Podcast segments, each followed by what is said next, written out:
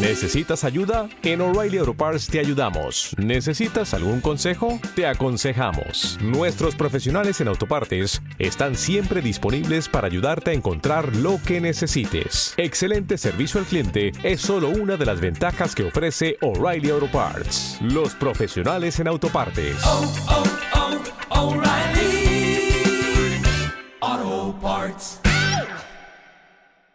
Dale más potencia a tu primavera con The Home Depot. Obtén una potencia similar a la de la gasolina para podar, recortar y soplar con el sistema OnePlus de 18 voltios de Ryobi desde solo 89 dólares. Potencia para podar un tercio de un acre con una carga. Potencia para recortar el césped que dura hasta dos horas. Y fuerza de soplado de 110 millas por hora. Todo con una batería intercambiable.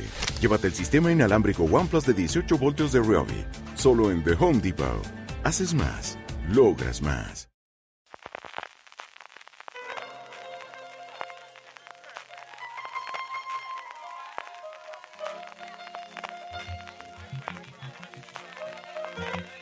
Estás escuchando Fuera de Series con CJ Navas.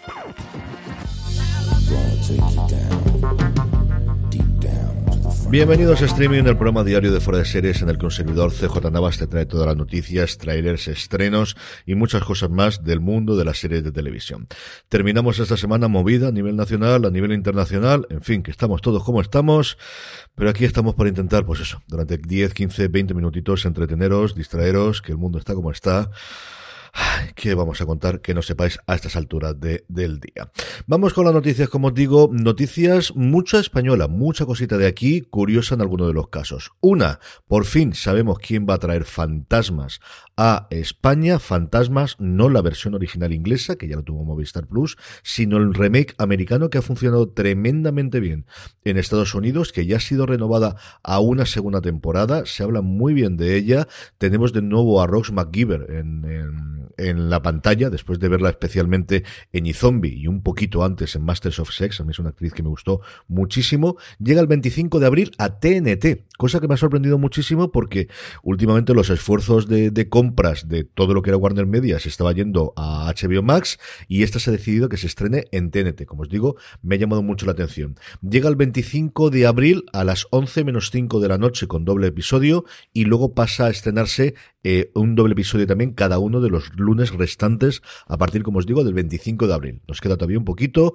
hablan muy bien las críticas americanas, ha sido uno de los grandes éxitos de comedia este año, no tanto quizás como la otra comedia que he tenido, que sigue todavía inédito en España, Abbott Elementary, de la que podéis leer una crítica de Lorena Gil en foradeseries.com. Es una serie absolutamente deliciosa que espero que llegue prontito, prontito aquí a España.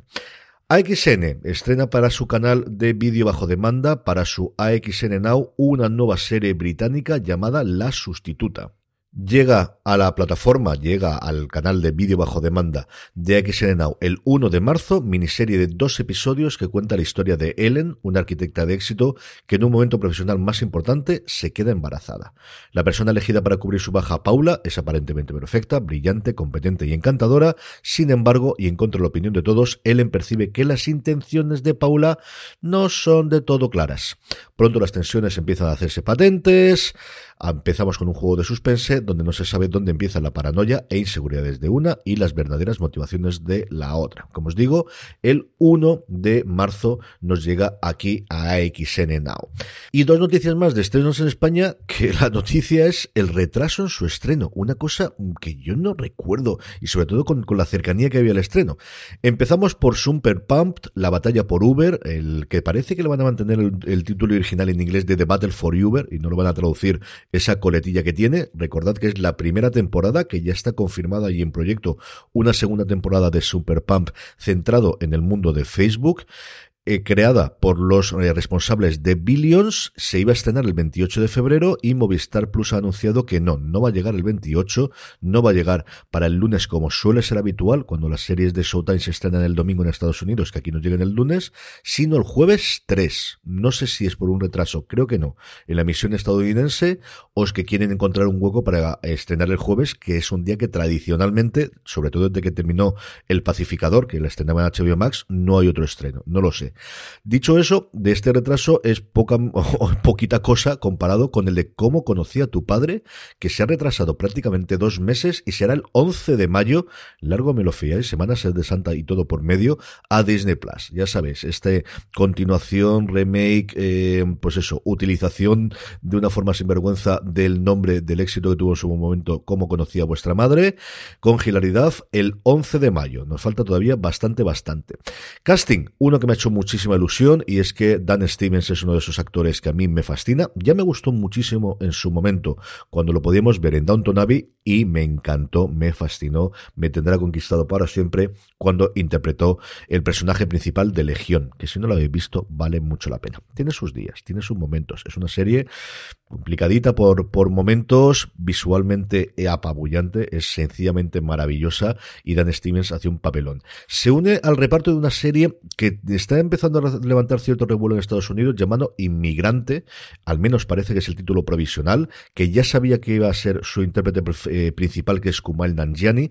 La historia o lo que cuenta la serie es la creación de un grupo de baile masculino, no sé con cuánto de striptease o menos, porque aquí estoy totalmente desconocido el, el, el patio, se llamado Chippendales y cuenta este inmigrante interpretado por Nanjiani de cómo logra montar pues un grandísimo éxito. La serie está creada por el creador de Pam y Tommy, que se sigue metiendo en estos mundos de finales de los 80, principios de los 90, y Stevens es, interpretará a Paul Snyder, que es un, bueno, pues un vividor, un jugador, uno, pues eso, de esas personas que siempre hay en los negocios, en los que se mueve mucho dinero en efectivo, tengo muchas ganas de verlo haciendo esto. ¿Qué queréis que os diga? Tengo muchas ganas de verlo haciendo estas cosas.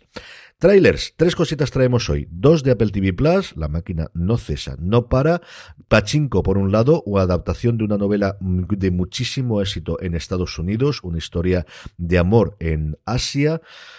Mm, a mí me cuesta acercarme a ella, pero es cierto que el tráiler cuando lo veis es muy bonito visualmente y si os gusta el mundo asiático, desde luego es para acercarse a ella. El, libro, como os digo, en el que está basado, un absoluto superventas los últimos años en Estados Unidos. Y luego otra serie tecnológica de las que nos van a venir un montón, WeCrash, la historia de WeWork, con pues dos pedazos absolutamente, bueno, no, no de actores, de premiados a los Oscars, de ganadores de los Oscars en los papeles principales. Tenemos a Jared Leto y tenemos a Anne Hathaway haciendo de uno de los co-creadores del conglomerado, de la empresa, de WeWork, y a su pareja, que también metía mano y que sobre todo se encargaba de la fundación de WeWork. Andan Newman es uno de esos personajes que, si no lo habéis visto nunca, es algo parecido a Elizabeth Holmes de, de Ceranos, que veremos dentro de nada en The Dropout uno de esos tíos carismáticos. Leto para mí lo hace maravillosamente bien y es por fin el primer tráiler largo. Mm, Apple se acostumbra a hacer tráilers de dos minutos y medio, dos veinticuatro dura este en concreto, con el tono de voz, con el acento israelí que tenía originalmente el, eh, la persona en la que está basada, el, el que tenía en su momento o que sigue teniendo desde luego Adam Newman. Hablaré dentro de poco un poquito más de ella, porque tiene una pinta, como os digo, realmente espectacular. Y por otro lado, un más que un tráiler, un making que está haciendo Netflix bastante para el lanzamiento de Vikingos, llamado Groenlandeses, una cuestión de honor. En el canal de Netflix internacional y también el de España hay ya no solamente el tráiler de Vikingos, sino varias featurets, varios cortes, varias imágenes, varios vídeos, contando, pues eso, un poquito tras las cámaras y quiénes son los personajes principales de la serie. Precisamente Vikingos Valhalla es yo creo que el gran estreno de hoy, viernes 25, eh, llega a Netflix, eh, se espera bastante de ella, ya podéis leer bastantes críticas sobre la misma, pero no es el único estreno de Netflix que ha decidido tener la semana tranquila y echar todo el resto el viernes. El Juego de la Fama, de vuelta a los 15 y Tribunal de Menores, que quizás es la más interesante de todas después de Vikingos Valhalla. Pero como os digo, no es el único estreno porque Amazon Prime Video estrena Operación María Negra, de la que hemos hablado en varias ocasiones, esa travesía del Atlántico en un submarino totalmente hecho a mano y totalmente improvisado y totalmente amateur para transportar droga desde Sudamérica a España y luego la segunda temporada de Nasdrovia que ha llenado de mm, pues de éxito recientemente a Movistar Plus, premios internacionales y ayer mismo, como os comentaba, ganadora de los MIM al premio a Mejor Comedia y también a Mejor Actriz de, eh, Comedia.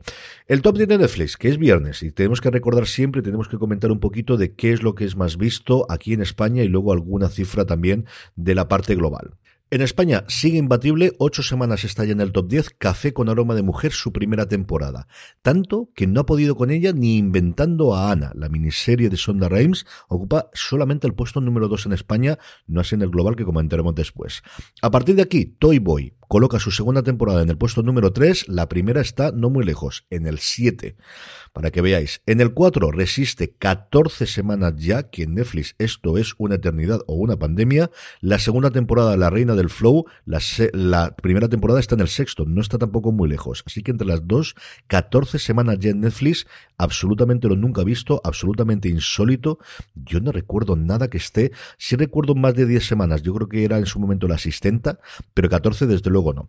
En el 5, Pasión de Gavilanes, temporada 1, pues el, éxito, el volver a Telecinco hace que la gente se enganche y vuelva a verla, o que la descubra actualmente, y luego lo el 8 y el 9 y el 10, Estamos Muertos, primera temporada, el 8, el 9, Soy Georgina, que se desinfla rápidamente, como suele ocurrir con Netflix, y se va, como os digo, al puesto número 10, al puesto número 9, perdonadme, y al 10, quinta temporada de Outlander, y es que la nueva temporada nos queda muy, muy, muy poquito para poder verla.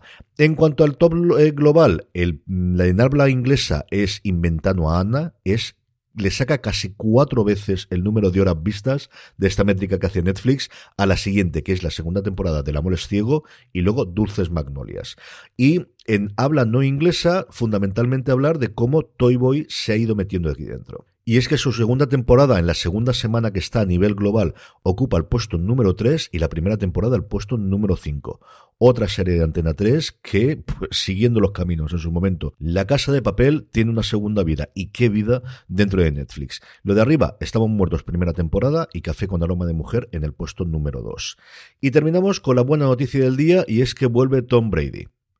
Pero no se había retirado, Carlos, ahora que seguimos un poco el fútbol americano, sí, sí, se ha retirado, se ha retirado de, jugar, o al menos eso decía, volvió a los rumores de que igual se tomaba un descanso y volvía, y de momento donde va a volver, o donde va a volver es a las pantallas, y va a volver al cine, y va a volver a, a las películas. Y es que está preparando su debut como actor, pero qué lejos quedan esos tiempos en los cuales fichabas a un deportista o alguien conocido para hacer un papel de una película secundona. No, no, aquí, para algo tiene el dinero, para algo tiene su productora, para algo tiene la capacidad de mover gente. La película se va a llamar 80 para Brady, 80 for Brady, y lo que cuenta es el periplo de cuatro mujeres que quieren ver a su ídolo, a Tom Brady, que se va a interpretar fácil porque se va a interpretar a sí mismo, tiene toda la pinta, en la Super Bowl del 2017 que ese spoiler, si lo cuento lo que pasó, bueno, lo podéis buscar en Wikipedia, pero vamos, de muy buen recuerdo para los aficionados del fútbol americano y todos sabéis de qué equipo soy, así que si estoy con sonrisa, por algo será.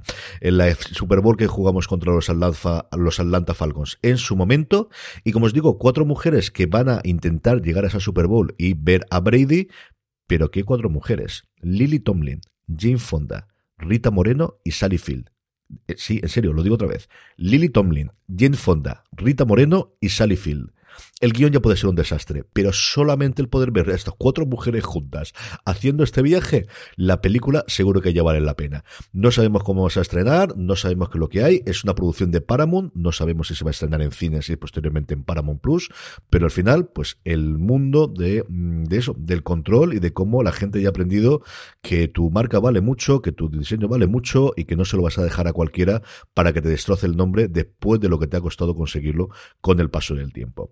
Y con esto terminamos el repaso del día. Gracias por escucharme. Volvemos a recordar el domingo a partir de las 11 de la mañana a grabar fuera de series. Nos podéis encontrar en twitch.tv barra fuera de series y en algún momento del fin de semana, no sé si el viernes por la noche o el sábado por la mañana, seguidnos en redes. Y lo diremos el nuevo episodio de Universo Star Trek comentando el episodio de esta semana de Star Trek Discovery. Con lo que os decía antes, gracias por escucharme, gracias por estar ahí. Nos volvemos a escuchar y hablar en streaming la semana que viene. Cuidado muchísimo que está la cosa como está y recordad, tened muchísimo cuidado ahí fuera.